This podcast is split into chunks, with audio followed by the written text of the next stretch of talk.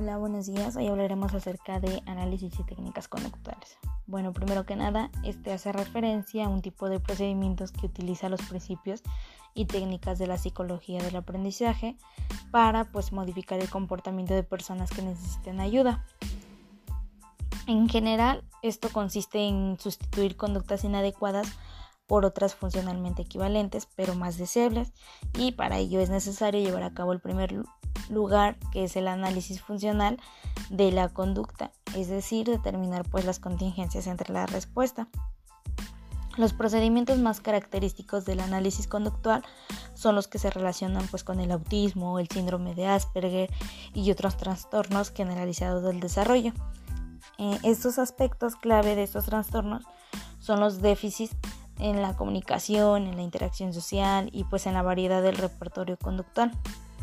Ya en estos casos del análisis tiene pues una amplia variedad de utilidades, como, por, e, como el desarrollo y el perfeccionamiento del lenguaje hablado y de otras destrezas procedimentales, como lo mencionaba anteriormente.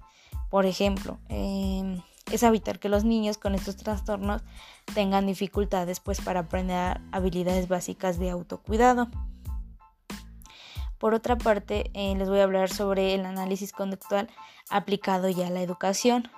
Eh, esta pues supone la aplicación de los principios del condicionamiento operante para cambiar una conducta humana. Em, de estas se pueden emplear seis estrategias de condicionamiento operante. La primera es la elección de refuerzos eficaces. En esta hay que analizar que le ha motivado en el pasado, o sea, el historial de refuerzos y lo que desea el niño, pero no consigue con frecuencia o fácilmente. Después tenemos la aplicación de refuerzos contingentes y oportunos. Aquí el profesor debe aplicarlo solo después de que el niño muestre una conducta determinada. Em, asimismo tenemos la selección del mejor programa de refuerzo. En esta pues Skinner desarrolló el concepto de programas de refuerzo que son como cronogramas de refuerzo parcial que establecen cuándo se reforzará una respuesta. Eh, por consiguiente también tenemos la elaboración de contratos. Eh, esto es poner por escrito las contingencias de refuerzo y los expertos proponen que un contrato de aula debe ser el resultado de la participación tanto del profesor como del estudiante. Por otro lado tenemos también el empleo eficaz del refuerzo negativo y este pues tiene algunos inconvenientes. A veces cuando los profesores intentan utilizar pues esa estrategia conductual, los niños se enfadan o corren por la clase o destruyen material. Y por último tenemos el empleo de instigadores y moldeamiento de la conducta. Estas pues son dos, dos estrategias de refuerzo diferencial que pueden pues utilizar los profesores y son los instigadores eh, ¿A qué se refiere el instigador? Este es un estímulo o indicio añadido que se presenta justo antes de la respuesta y aumenta pues la probabilidad de que ocurra.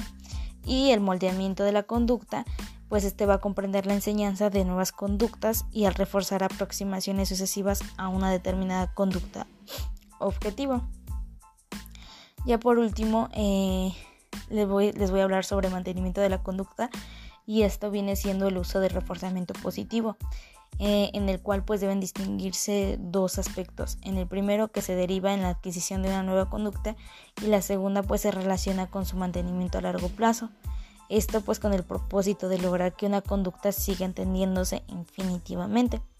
Y por otra parte nos dice que el mantenimiento de conducta consiste en reforzar conscientemente pues las conductas semejantes a la conducta que pretendemos que los alumnos adquieran y pues eliminar mediante extinción aquellas que se alejen de la conducta deseada.